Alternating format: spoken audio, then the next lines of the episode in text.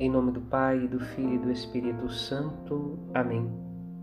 29 domingo do tempo comum, 18 de outubro.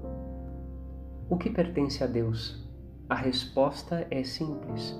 O coração daquele que crê, que firma a sua esperança em seu nome e age conforme o convite à caridade presente nos seus mandamentos Jesus percebe a maldade dos fariseus em sua pergunta sobre o dever de pagar o imposto a César e, mergulhando em seus corações, lhes responde, convidando-os a olhar para o céu. Vocês sabem o que pertence ao imperador, mas sabem o que é devido ao Senhor Deus de toda a terra? A vida neste mundo tem muitas limitações. Há aqueles que mandam, reis, governos, soberanos, à força do dinheiro, do imposto, que torna possível também a gestão do bem comum.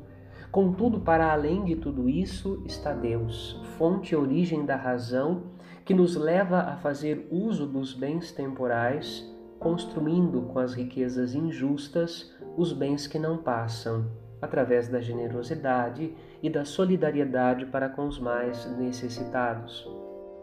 Na primeira leitura, o rei da Pérsia, Ciro, embora não pertencesse ao povo de Israel, foi movido por Deus para que, através do seu poder temporal, o povo em exílio de sua terra pudesse retornar para a pátria que o Senhor Deus lhes havia concedido como dom. Desta forma, Deus demonstra seu poder de realizar sua vontade por meio dos instrumentos que Ele mesmo escolhe, que em suas mãos são capazes de realizar os feitos de Deus. No Evangelho, a moeda tem entalhada nela a figura e a inscrição do imperador. Isso faz da moeda uma posse de César, o imperador. Contudo, atendida à obrigação do imposto devido ao imperador, movidos pela ação da graça de Deus, os bons discípulos do reino dos céus podem fazer uso dessas moedas, agindo com bondade uns para com os outros, por meio da esmola que socorre os mais necessitados.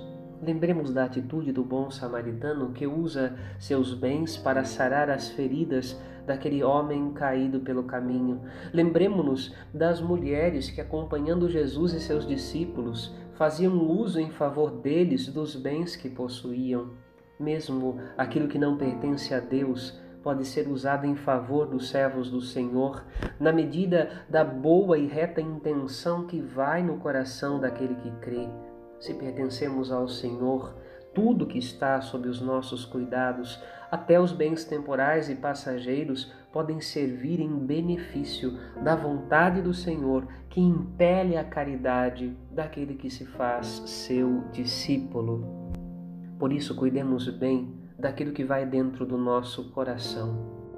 Deus deseja transformar-nos desde dentro de nós, para que tudo aquilo que nossas mãos produzem, para que tudo aquilo que o nosso trabalho produz, para que toda obra que nós possamos realizar, mesmo que através dos bens temporais deste mundo, passageiros como este mundo, vaidades como este mundo, este trabalho, estas obras sejam abençoadas e possam produzir os frutos da graça de Deus que acompanha as ações daqueles que lhe pertencem e que lhe são consagrados.